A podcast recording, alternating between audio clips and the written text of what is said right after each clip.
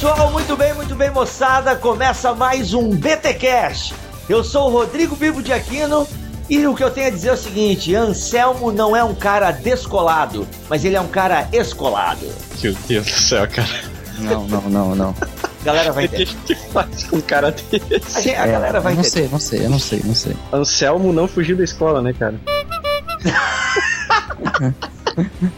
tá bom, aqui é o Mac. E eu também recusaria o Palio, porque eu não gosto de Fiat, né, cara? Ah, boa, boa. Ai, por incrível que pareça, eu não entendi. Ah, ele não leu a Wikipédia. Ah, pior que eu não li mesmo.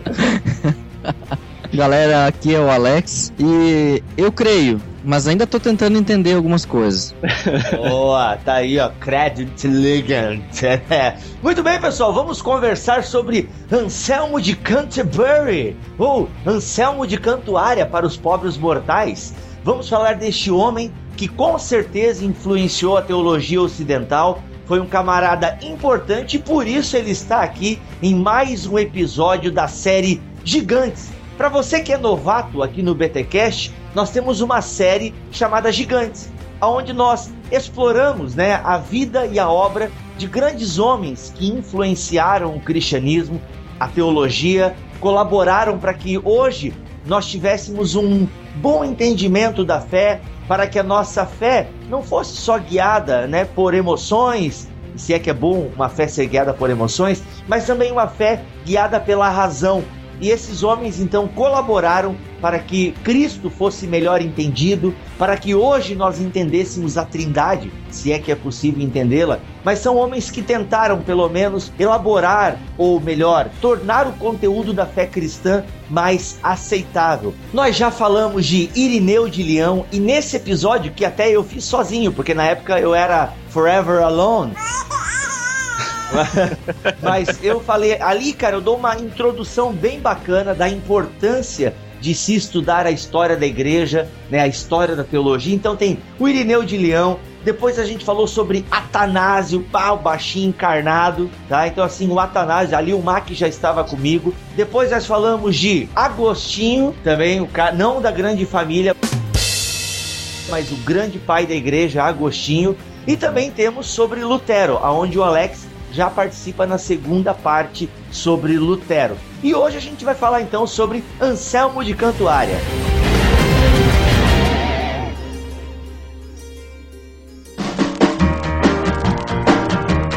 Antes, a gente quer dar uns recadinhos da paróquia aqui. Você deve estar estranhando, querido ouvinte, que nós não estamos lendo e-mails aqui no BTcast. Na verdade, a explicação é muito simples. Nós estamos gravando bem adiantado o BTcast, porque como vocês sabem, o Mac tem trabalho, eu tenho trabalho, o Alex tem trabalho. Então a gente não vive do BTcast. A gente tira aquele momentinho que dá, gravamos e assim a gente tem procurado então gravar com bastante antecedência para que você nunca fique sem um episódio, ok? Para que você quinzenalmente tenha BTcast no seu MP3, MP4, iPod, seja lá onde você ouve este programa. Então a gente não está fazendo leitura de e-mails, até porque tem bala na agulha, a gente fala demais às vezes e a gente não quer deixar um programa muito comprido. Mas se você reparar, a gente está nos comentários, a gente sempre está respondendo os comentários, as dúvidas que são postadas lá, ok? E a gente também não esconde o nosso e-mail. Lá no Quem Faz você encontra o meu e-mail, o do Alex e do Mac, ok? Então assim, a gente tem dado prioridade aos comentários e a gente sempre tem respondido ali então nos comentários de cada postagem.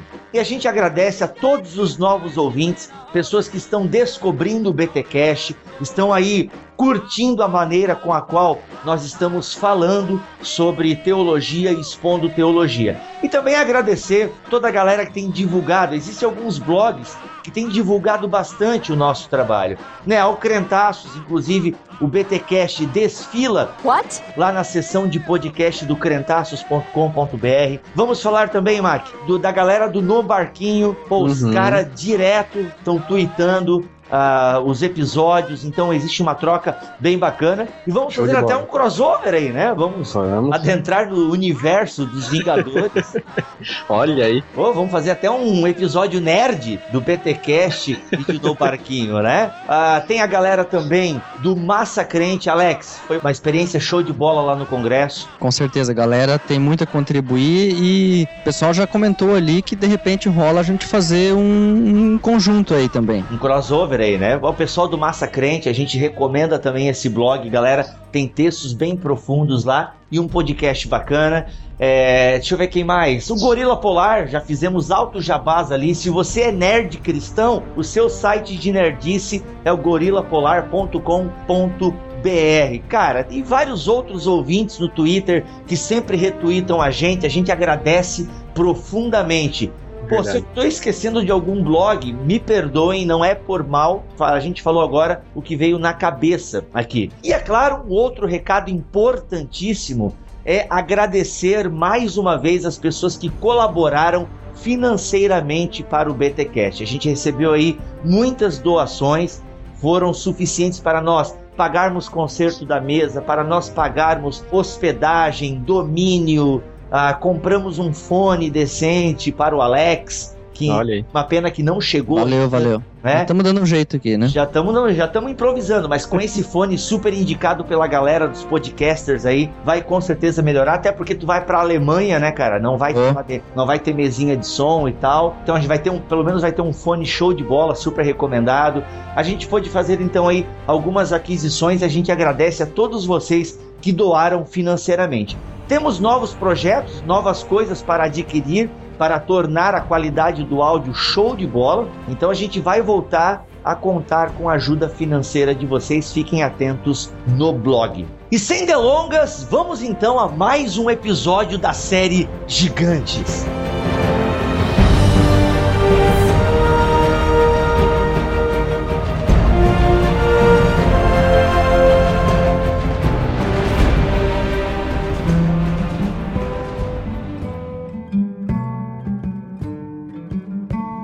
Gente começar a falar de Anselmo de Canterbury, Anselmo de Cantuária, eu penso que é importante nós definirmos a escolástica, né? Por isso que eu falei até no começo que ele não era um cara descolado, mas um cara escolado. Começa então a existir é, na história da igreja, surge esse movimento da escolástica, definindo ele a grosso modo, é o que? Um período de tempo na história da igreja aonde a filosofia serviu a teologia, né? Aonde a filosofia e a teologia refletiram sobre Deus.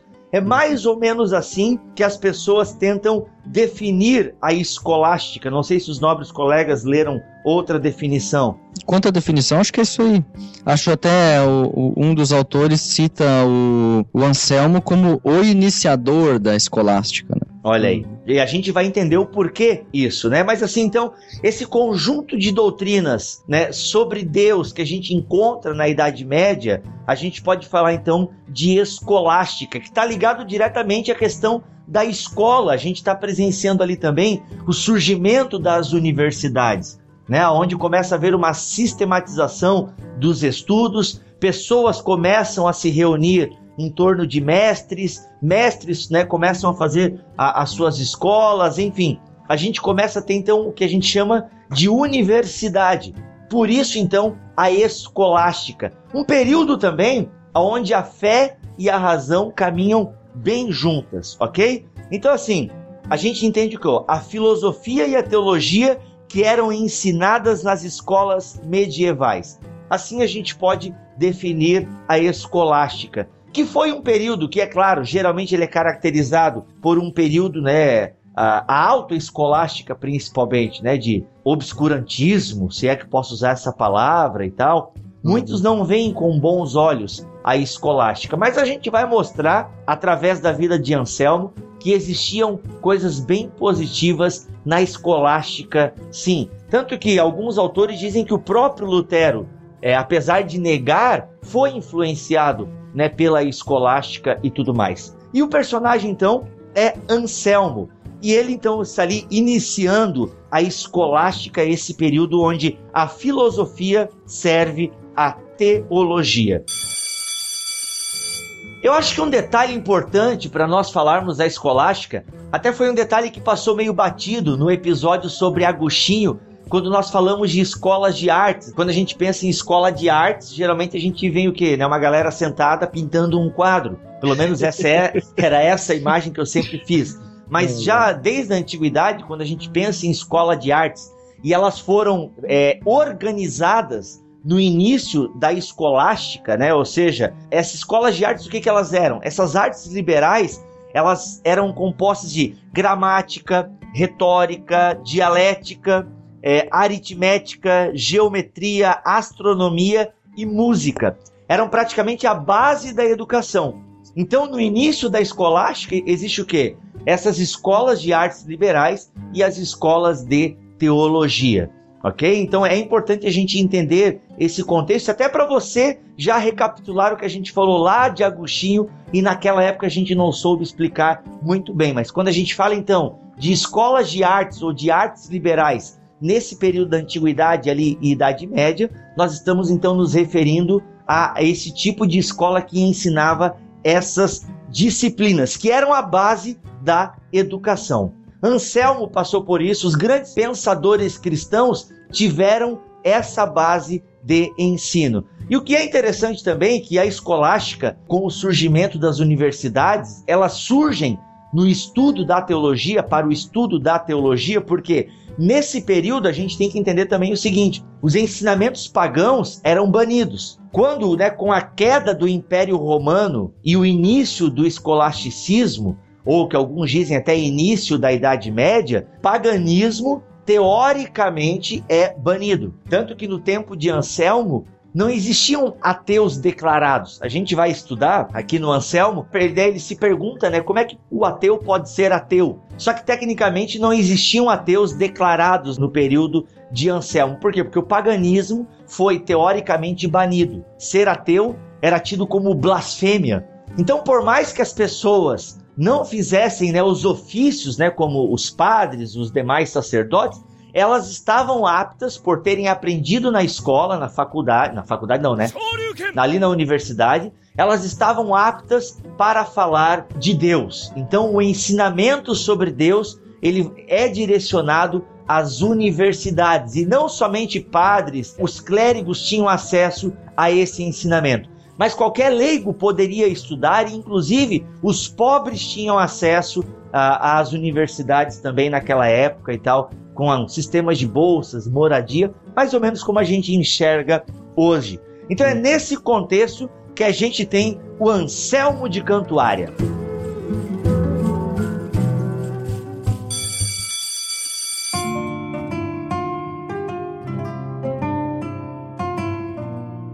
Bom, pessoal, a gente precisa ao menos situar aqui em que época que é toda essa parte da história acontece.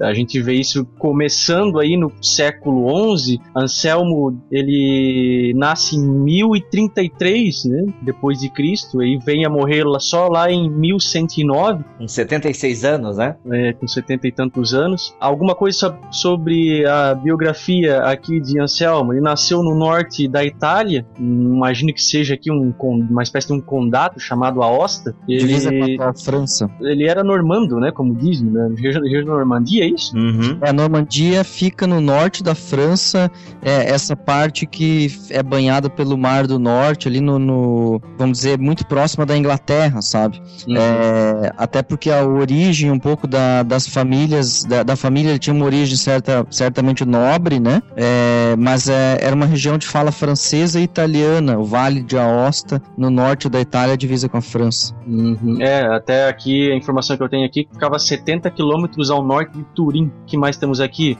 Cara, ele era filho do Gandalf, meu. Nobre é Lombardo, é isso? Lombardo Gondolfo? Gondolfo. E, e, e, filho de Ermenberga, misericórdia. É, nome Acho... bonito pra filha. oh,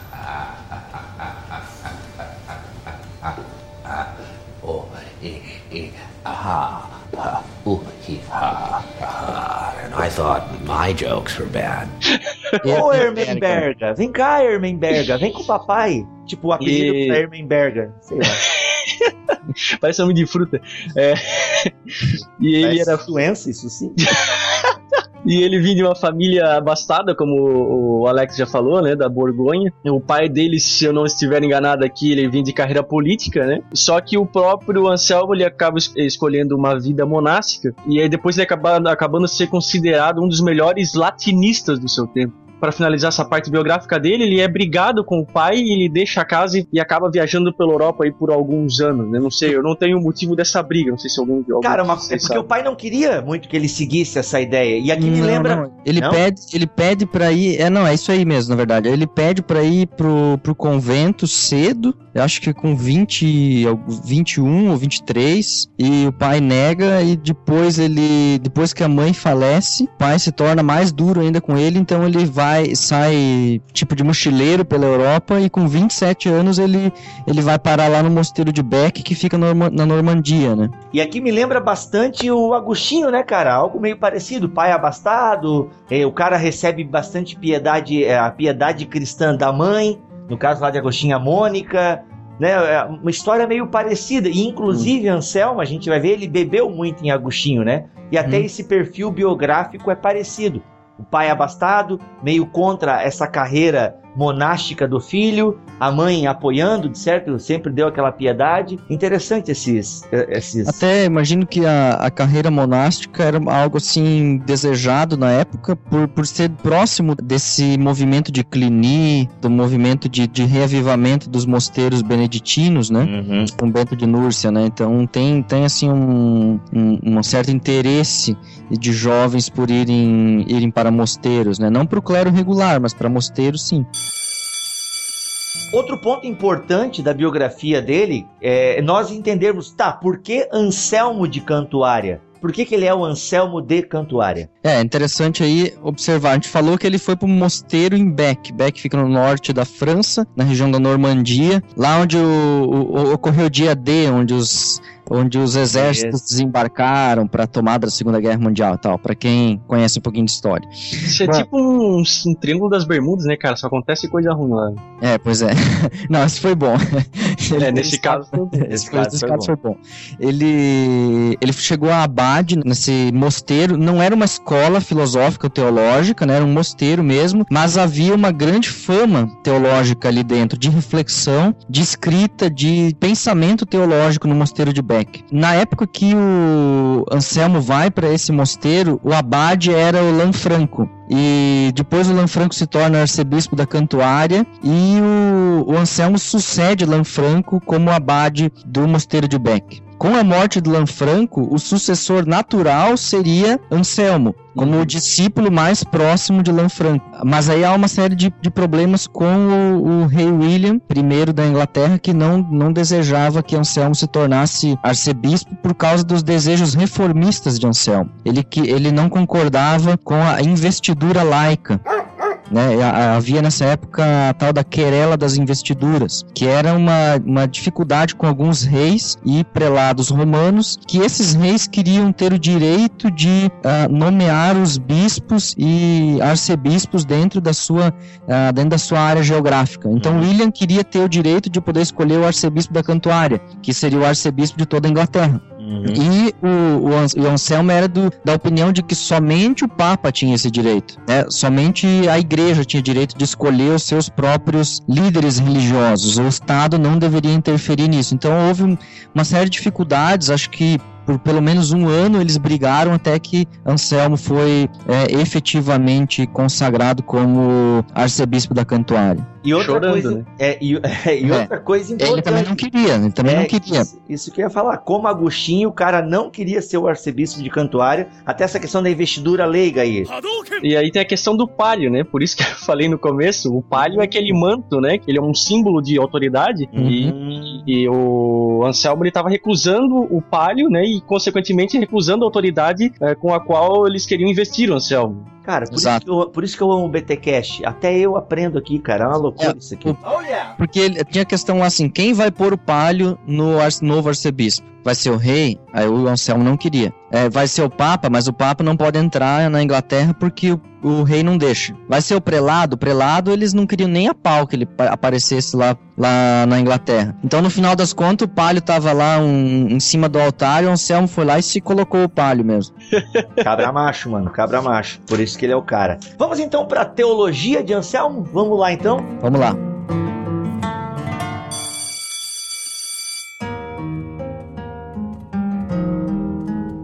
Uh, eu acho que dá para começar, Bibo, com os escritos básicos dele, que foram escritos no Mosteiro de Beck, né? Proslogium e Monologium, né? Que são meditações, na verdade. É, são sistematizações da fé, a partir do, do critério é, da fé como princípio e a razão como uma maneira de explicar a fé. Uhum. Mas são meditações. Se você vê o monólogo, a forma com que ele é escrito, mais proslogium talvez um pouco mais, ele tem a forma de oração. Os forma... dois, né? Os dois é, são em forma de oração. Mas né? o, o, fica mais claro, assim, essa, essa forma orante de escrever teologia. Uhum. Eu acho isso bacana, acho interessante. E até tem uma razão para isso, né? Porque até eu tava lendo aqui que o camarada ele, ele, ele quer provar a existência de Deus por meio da razão. É, essa uhum. é uma uhum. das, é, isso é o, a mola propulsora dessas obras é provar a existência de Deus por meio da razão e uma coisa que foi muito ousada, sem a utilização das escrituras e dos pais da igreja. Tanto uhum. que há quem diga que ele só não foi mais censurado e boicotado porque ele era o bispo de Cantuária que se fosse qualquer outro seria linchado, seria teria sérias é, re, é, represálias, sei lá. É, eu acho que ele até teve uma, uma, uma certa oposição, ele até cita isso no, no prefácio uhum. da obra, que ele teve oposição, mas ele disse, olha, o que vocês vão ler no meu livro, tudo vocês vão encontrar em De Trinitate do Agostinho. Uhum. Vocês ah, não vão achar novidade nenhuma. Uhum. E por que, que eu falei isso? E até ele escreve em forma de oração para ele justamente provar para os seus interlocutores: eu não estou é, em crise com a minha fé, eu não estou negando que Deus não exista, é, eu não estou negando isso, eu não tenho problemas com a existência de Deus, eu creio, tanto é que eu estou orando, eu estou dialogando com Deus. Uhum. É por isso até, até que ele faz em forma de oração, para mostrar a que a sua fé não estava em crise. A Karen Armstrong, no livro Em Defesa de Deus, ela até fala que ela entende que essa forma de escrever tem a ver com a maneira com que os monges é, viviam a sua fé, que era a lectio divina, né, que era essa leitura orante da escritura. E ela cita que ele estava num momento de, de angústia em busca da resposta, ele até cita isso no prefácio, né, que ele tinha desistido de vez. É, pessoal, não vou, não vou me meter nesse negócio aí, porque não vai levar a lugar nenhum. E assim, num desses momentos de lectio, assim, de meditação, meditação, de contemplação, ele de súbito é tomado por essa ideia da, da prova ontológica. Uhum. E aí ele começa a escrever essa prova ontológica como, como forma de meditação, como forma de oração. Até a é, ideia o... da iluminação, né? A iluminação possibilita o ser humano conhecer a verdade e todas essas perguntas filosóficas do passado. Mas a Lectio era baseada na escritura. A Lectio uhum. não era fora da escritura. Uhum. Apesar de que ele, ele diz, eu não vou usar a escritura para provar.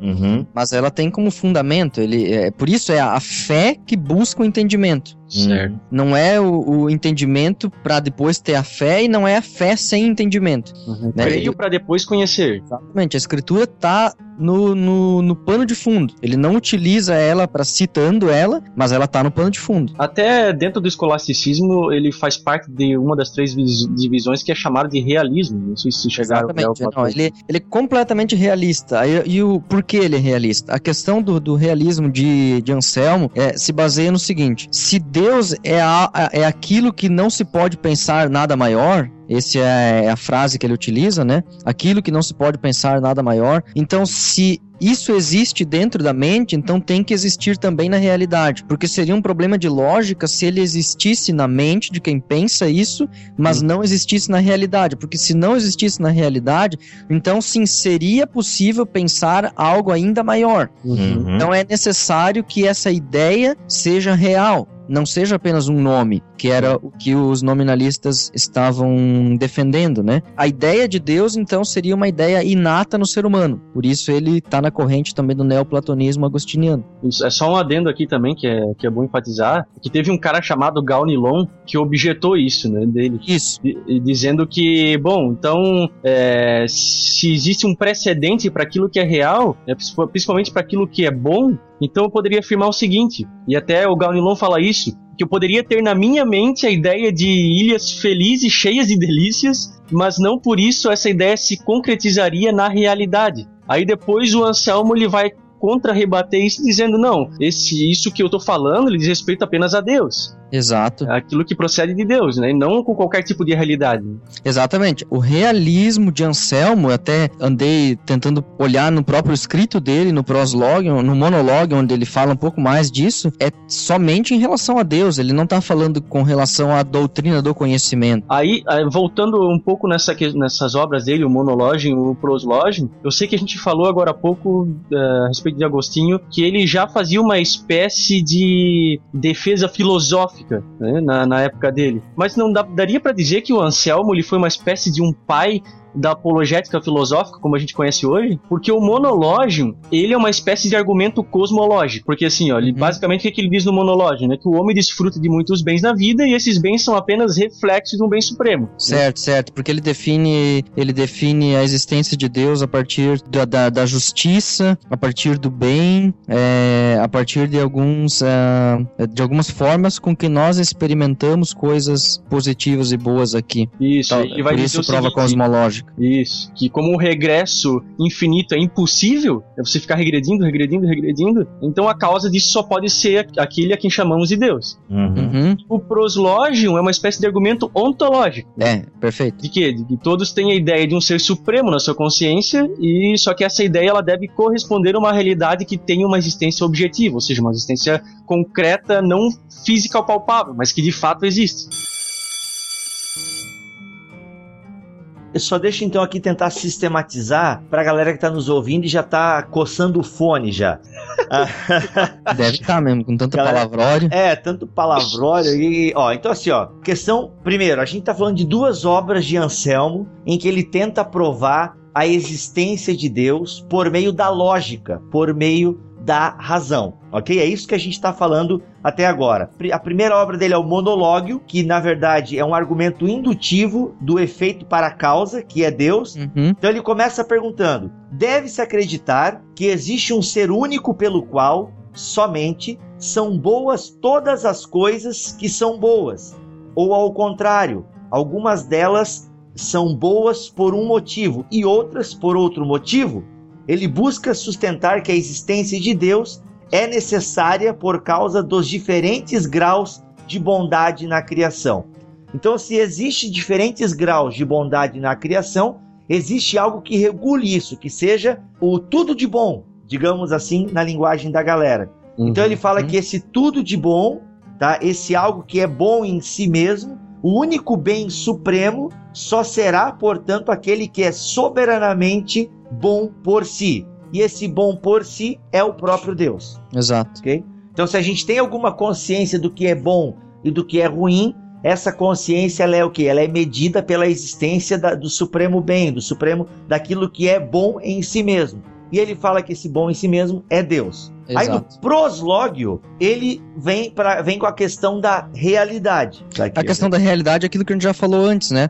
Aquilo, aquilo do que não se pode pensar nada maior. Isso. Então, se, se aquilo que não se pode pensar nada maior existe na inteligência, é, existe na mente e não existe na realidade, então sim, se pode pensar algo maior. Mas se não, se existe algo que não se pode pensar nada maior, então ele precisa existir na mente e na realidade. É por isso a questão da realidade. É, até o proslógio ele escreve porque ele não ficou muito contente com a explicação que ele deu no monológio lá. Aí onde ele fala assim, não, tanto que ele oferece essas duas possibilidades para a existência de Deus. A questão da bondade que nós explicamos aqui e no proslógio ele então vai usa o argumento que é ontológico da existência de Deus, ok? Um argumento dedutivo, ou seja, ele apresentou uma segunda versão que se estabeleceu como argumento definitivo. Qual, qual é então? Cremos, pois, com firmeza que tu és um ser do qual não é possível pensar nada maior. Se não é possível pensar nada maior, então é, esse algo tem que existir, tem que ser real. Daí o realismo que a gente vem falando tanto aqui. Então agora deu pra galera mais ou menos parar de coçar o fone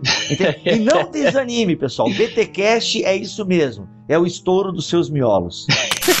Então assim, para amarrar e para você juntar o que sobrou dos seus miolos, Anselmo conclui: existe, portanto, verdadeiramente o ser do qual não se é possível pensar nada maior, e existe de tal forma que nem sequer é admitido pensá-lo como não existente, e esse ser, ó Senhor nosso Deus, és tu.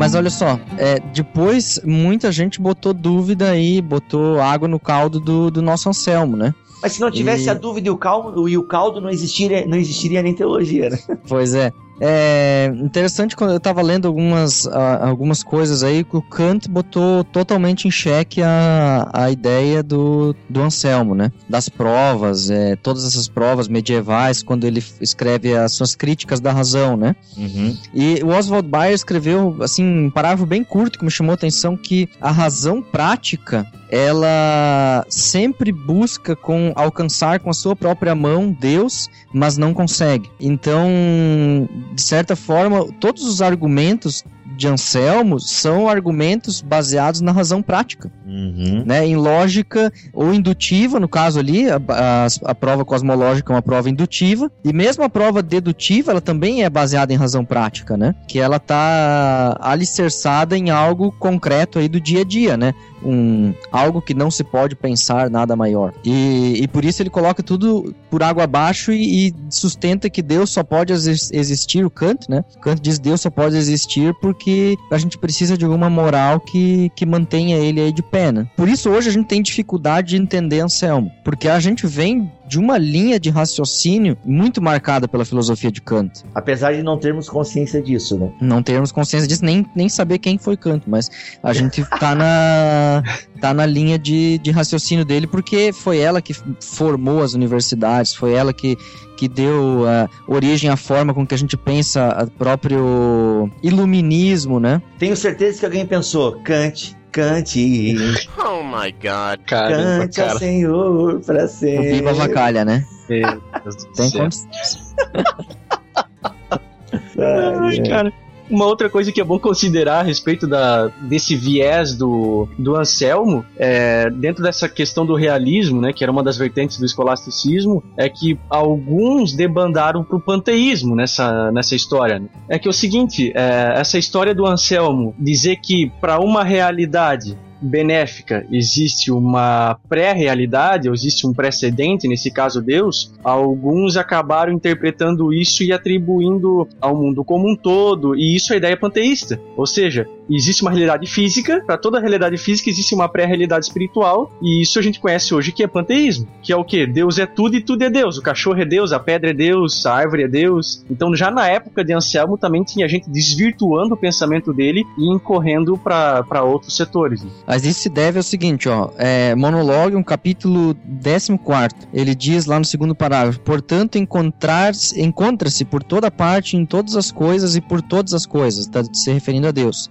encontra-se por toda parte, em todas as coisas e por todas as coisas. Só que esse argumento é, digamos assim, é totalmente Colossenses, uhum. sabe? Deus é tudo em todos, etc. E, e a forma latina com que ele escreve isso, ele não está identificando a essência suprema com as coisas, mas apenas dizendo que Deus enquanto o único que, que dá a existência, ele mantém as coisas na existência. Então as coisas só podem existir por causa de Deus, da parte de Deus e para Deus, né? Não que Deus se identifica com as coisas, né? De modo que elas sejam emanações do divino, né?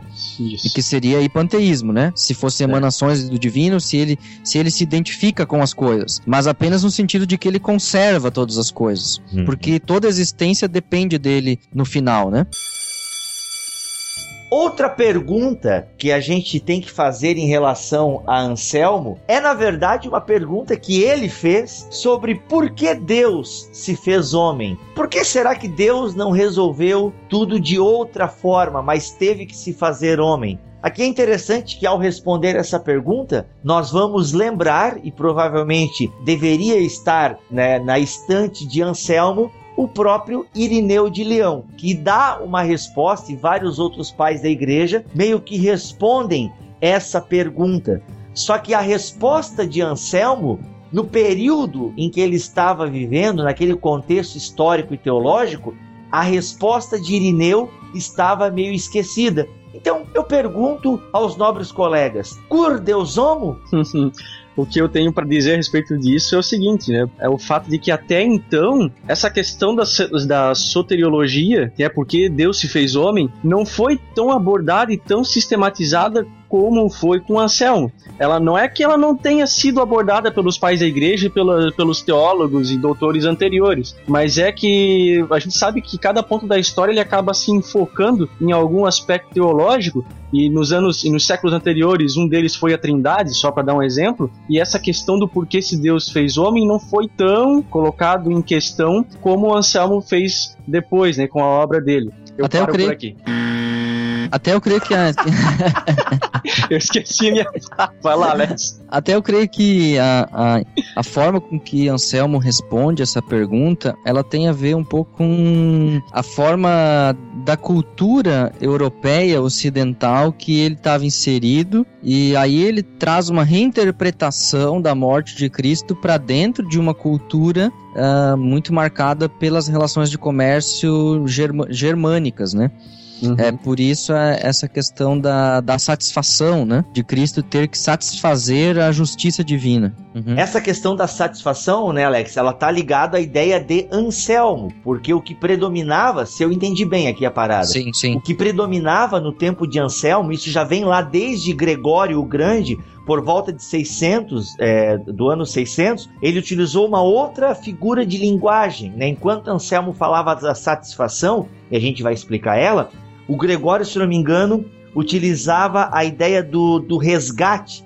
É, o Gregório dizia que o que é o que Deus fez em Cristo foi uma espécie de anzol, ou seja, no qual a isca era Jesus Cristo para enganar o diabo e livrar a humanidade que ele mantinha cativa. Então ele utiliza muito a ideia do resgate para falar do que Cristo fez na cruz do Calvário. Ele até dizia o seguinte, né? Segundo Gregório, contrapondo um artifício a outro, Cristo livra o ser humano, fazendo o diabo exceder sua autoridade.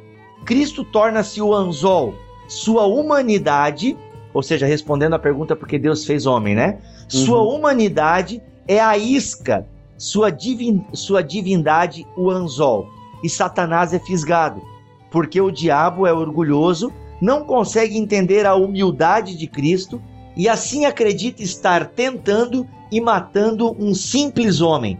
Mas ao infligir a um homem inocente a pena de morte, o diabo perde seus direitos sobre o homem pelo excesso de presunção.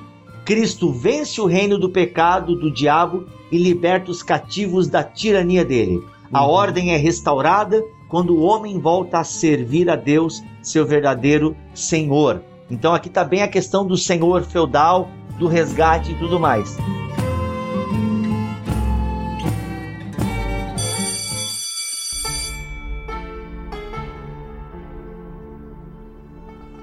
Aí, só que o Anselmo, ele considerava essa teoria da expiação, que praticamente era universal ali na, na, na pregação da Igreja Católica na, naquela época, né? E durante toda a Idade das Trevas, ou Idade Média tá? Uhum. Ele achava meio que um traje contra Deus. É, ele entendia como sendo uma expiação que estava sendo é, pagada para Satã, né? Para Satanás. Isso. Sim, mesmo. sim. E aí ele diz assim, ó, Deus não precisa enganar o diabo, porque Deus não, não deve nada para o diabo. É como se Deus devesse, como vocês bem falaram agora, devesse algo para para Satanás. E para ele isso não tem nada a ver. Né? Ele diz assim, ó, que se o único problema fosse que a raça humana ficou cativa a Satanás e seu reino, Deus poderia simplesmente invadir e conquistar esse reino e libertar toda a humanidade do cativeiro. Ele não teria que barganhar nem usar truques com Satanás. Uhum, uhum. Aí outra versão que diz que a teoria da expiação pelo resgate dizia que Deus ofereceu Cristo a Satanás como resgate pela humanidade. Mas eh, Satanás ignorava que não podia manter Cristo no inferno. Ou seja, várias teorias é, tentando falar do resgate.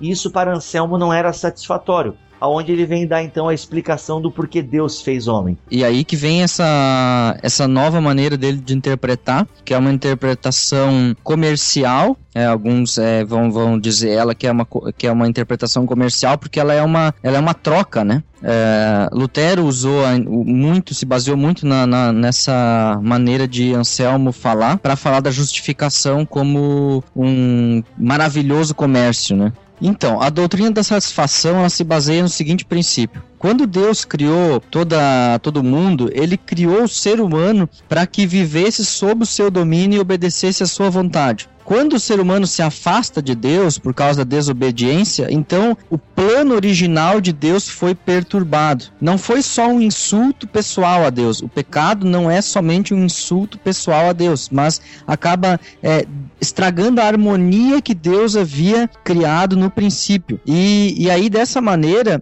é, se torna necessário que ou seja feito é, a satisfação né, Deus seja satisfeito de novo em sua vontade original de ter o domínio sobre todas as coisas, ou então que alguém seja castigado por esse ato de desobediência. Agora, se Deus fosse aplicar punição sobre aqueles que desobedeceram, então a humanidade seria extinguida. E esta não é a vontade de Deus. Ele quer que ele estenda o seu domínio e as pessoas obedeçam sua vontade. Então seria necessário uma outra alternativa, providenciar um remédio, uma solução. E essa solução é a satisfação. Como o homem é incapaz de realizar a satisfação, ele não, ele não pode, é, por sua própria vontade, obedecer novamente, voltar atrás naquilo que aconteceu, então é necessário que Deus mesmo satisfaça a sua própria vontade. Como é que acontece isso? Como é que acontece isso? Pois é.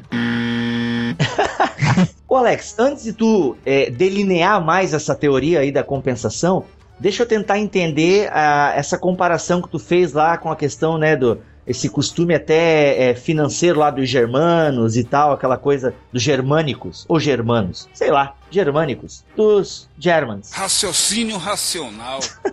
é, pra gente tentar entender um pouco é, essa relação. Então, ele, o, o, Anselmo, ele entende essa teoria da expiação dele meio como uma compensação, que a gente chama, tá chamando de satisfação, a gente pode é, entender como uma compensação. Como assim? Então, olha só, a teoria, né, a alternativa que o Anselmo ele oferece, a teoria do resgate, ela ficou então conhecida como teoria da expiação pela compensação. Por quê? Porque ela parte daquele conceito medieval de um vassalo pagando com uma compensação a um senhor, quando se deu a quebra do contrato feudal. Então, na ideia do Anselmo, pegando aí o gancho com o que tu falou, Alex, é uhum. o que? O ser humano quebrou este contrato com Deus. Então, ele precisa pagar agora uma compensação para Deus, aqui entendendo Deus como o senhor feudal, uhum. ok? Então o ser humano precisa pagar essa compensação, já que ele quebrou esse contrato de obediência. Nós, em Adão, quebramos esse contrato de obediência, por isso nós precisamos pagar uma compensação. Então é, é a partir desse exemplo, né, do vassalo com o senhor feudal que o Anselmo faz a analogia. Só que daí vem a, a, pergunta, né? Nós não podemos fazer este pagamento, nós não podemos compensar. Aí é o que tu ia explicar provavelmente a necessidade do Deus homem por que a necessidade de Deus homem, né? Porque é, essa satisfação ela teria que ser feita pelo ser humano, mas não daria porque o ser humano não suportaria é, tamanha punição sobre si, né? Seria destruído. Então essa satisfação ela é feita em Cristo porque Ele é o único que pode, enquanto ser humano, aceitar toda a punição de Deus e por ser Deus é, não sucumbir diante da punição divina, né? Uhum. Então ele assume sobre si toda a punição que compete a, a, toda a humanidade, como, vamos dizer, foi com o primeiro Adão, agora ele é o, o segundo Adão, então, uhum. como protótipo de toda a humanidade, ele aceita sobre si toda a punição de Deus, leva ela na cruz, e assim, é por meio da sua ressurreição, é que ele pode, por ser Deus, não sucumbir diante uh, da punição divina e, assim, substitutivamente levar sobre si os pecados da humanidade e conceder é, justiça é, de forma gratuita, né? Ou seja, a gente tem o que? Em Cristo, é, Deus oferece o sacrifício perfeito né, em troca que satisfaz sua própria honra, que preserva a ordem moral do universo. Ou seja, somente com o sacrifício de Cristo, o Deus homem, é que essa compensação é realizada e então pode existir de novo uma ordem moral no universo, que é como tu bem explicou, e Paulo antes dele já falava a, o, o Cristo, o segundo Adão. Então é por isso que Deus se tornou homem, porque ele precisava pagar uma dívida que o próprio homem adquiriu. Só que como o homem fez a, a palhaçada e não conseguiu arrumar sozinho, Deus tem que vir, vir dar ordem na casa. Por quê? Porque Deus tem compromisso com a sua palavra. É, seria um fracasso para Deus, né? Se todo o seu projeto com a humanidade sucumbisse por causa do erro de Adão. Tem até uma parada assim. Ainda que, né, pessoal, a gente sabe que esses argumentos do Anselmo, eles são rebatidos ao longo da história da igreja. Há quem diga que o Espírito Santo parece que fica meio perdido aí nesse processo salvífico, né? É, tanto que Calvino depois e Lutero eles dão uma atualizada nesse contexto, nessa teologia do Anselmo, só que eles deixam um pouco de lado esse contexto feudal e vão mais para o contexto jurídico, né? Uma justificação meio que forense. no âmbito é, forense, justamente. Até porque Anselmo explica como se dá a expiação por meio da, da satisfação, mas ele não diz de que forma isso se torna efetivo e concreto na vida de uma pessoa. Uhum. Ele, ele, ele argumenta isso em termos é, cósmicos, né, universais, mas não, não diz o que, que isso significa para a vida de uma pessoa. Bem, não tem uma é... aplicação prática.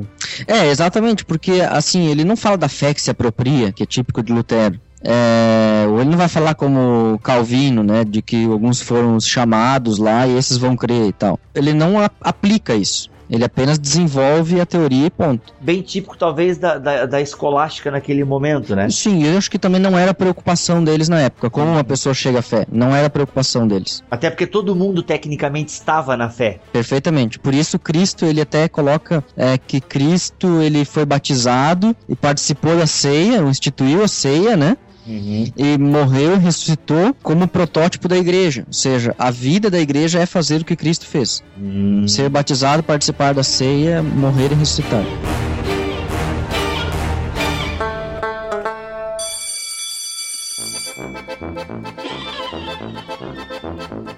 Fato é então que esse tratado de Anselmo ele marcou a época, influenciou vários teólogos e aqui, Mac, a gente até poderia falar, para meio que ir encerrando este olhar nós lançamos sobre Anselmo, de toda a influência que esse período da escolástica teve para não somente para a igreja, mas para toda a sociedade em geral. A história mundial aí, né, nos últimos séculos mostra que até então o mundo vinha passando por um período obscuro, né, pelo menos, pelo menos nessa região da, da Europa, onde se concentra, onde está se concentrando aí a, nossa, a nossa conversa hoje. E depois Anselmo vem e, e até é tido por alguns, como a gente já falou aqui, como um dos pais do escolasticismo. E o escolasticismo ele veio para resgatar aquilo que havia até então se perdido ou não existia, que era uma conciliação entre fé e cultura. Com ad, o advento das universidades, essa relação entre cultura e fé, entre igreja e cultura, que hoje em dia já a gente já fala com, né, com maior liberdade e tudo mais, foi uma espécie de um, de um resgate disso. E aí depois, como tu falou também antes, né, Bibu, depois isso infelizmente acaba caindo de volta no, no obscurantismo. Essa é uma, já daí na, na alta Idade Média, né, ali já isso. A igreja passa a dominar tudo, regular tudo, Aí depois vem o renascentismo e quebra e joga tudo na cara da igreja, né? Mas isso foi um. Isso é uma prova, principalmente para aqueles que, que gostam de criticar o cristianismo, que o cristianismo é obscurantista e contra, e contra a cultura. Hum. Não é verdade. O modelo de universidade, como nós temos hoje, as universidades mais famosas do mundo, Yale,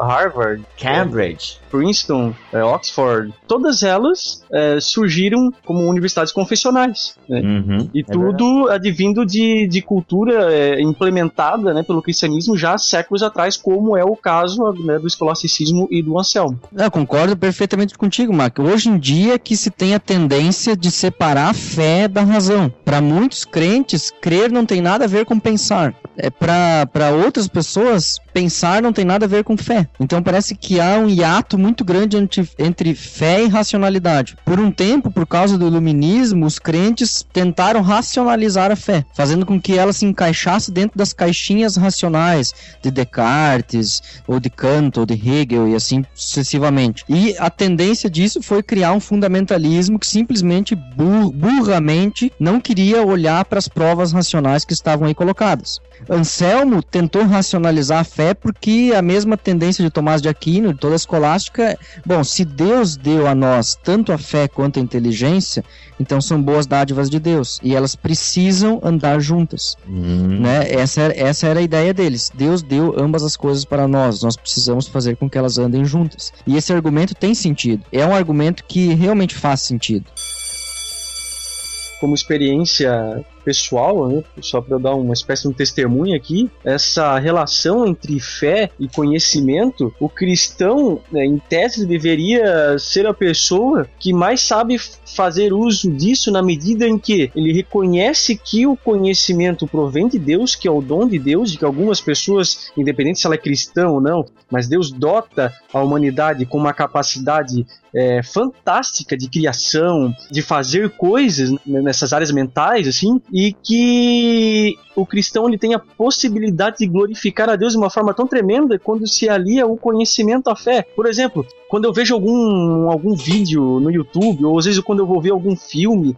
cara, diferente da forma como eu agia antes, hoje, como cristão, eu vejo eu vejo coisas, obras como essa, ou uma, uma música bem, bem executada e tudo mais, é, pensando assim, nossa, como é, essa pessoa faz o que faz de maneira excelente e, e sabe, eu começo a é, buscar os detalhes e tal, e eu penso que Deus é glorificado quando isso acontece, sabe? Quando tipo assim, pessoas... quando, tu vê o, quando tu vê o Hulk, então, com aquela perfeição digital, saltando, saltando e segurando o Homem de Ferro, assim, destruindo o prédio, tu fica louco e rola fi... glória a Deus. Rola, rola um glória a Deus, cara na medida em que foi Deus quem deu o dom para aquela pessoa, para aquele grupo de pessoas executar é, essa obra com excelência. São as fagulhas da Imago Dei no ser humano, né, cara? Exatamente. Show de bola. Exa é, até assim, a racionalidade do ser humano enquanto tentativa de criar cultura e tudo mais é clara, é evidente, né? Uhum. O problema do ser humano tá em tentar alcançar Deus. Aí aquela fala que eu disse, né? A razão prática tenta com sua mão alcançar Deus, não consegue.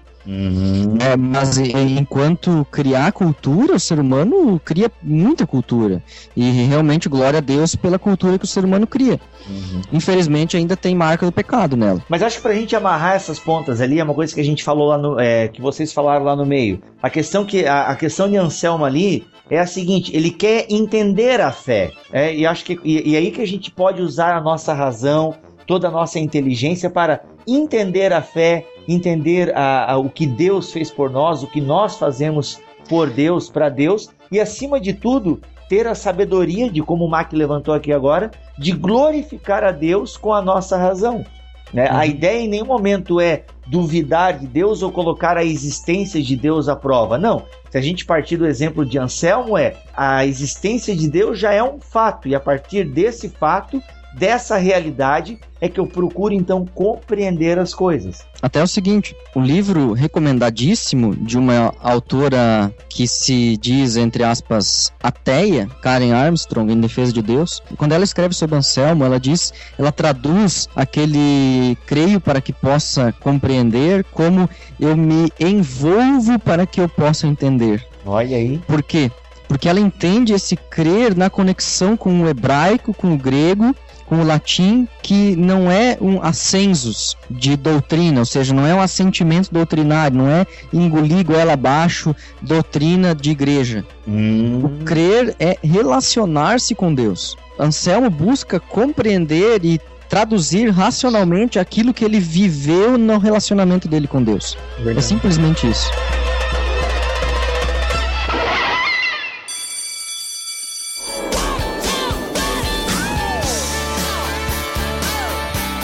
Pessoal, com certeza existiriam mais coisas para falar de Anselmo, mas para você já entender, a característica da série Gigantes é lançar apenas um olhar sobre determinada personagem, ok? Então a gente lança um olhar, a gente busca um foco, e é claro que existem muitos outros olhares e coisas para serem focadas, mas sempre ouço o BTcast como é, uma introdução a determinado tema, principalmente no que diz respeito às séries gigantes. A gente não pode limitar a vida e o pensamento é, de camaradas como Agostinho, Anselmo e outros que virão em aí uma hora, uma hora e quinze minutos, Verdade. ok? Pessoal, foi mais uma série. Espero que vocês tenham gostado, aprendido, porque a série Gigantes ela tá aí para isso, para nos inspirar, né, para nos motivar. E a grande lição que eu aprendo com Anselmo, cara, é justamente essa. Eu já creio, mas eu posso procurar entender agora isso que eu creio. Essa é a minha força motivadora, até para fazer teologia e tudo mais. Valeu, galera. Conhecimento não é inseparável da fé. Teologia é o nosso esporte. Valeu, galera. Isso aí.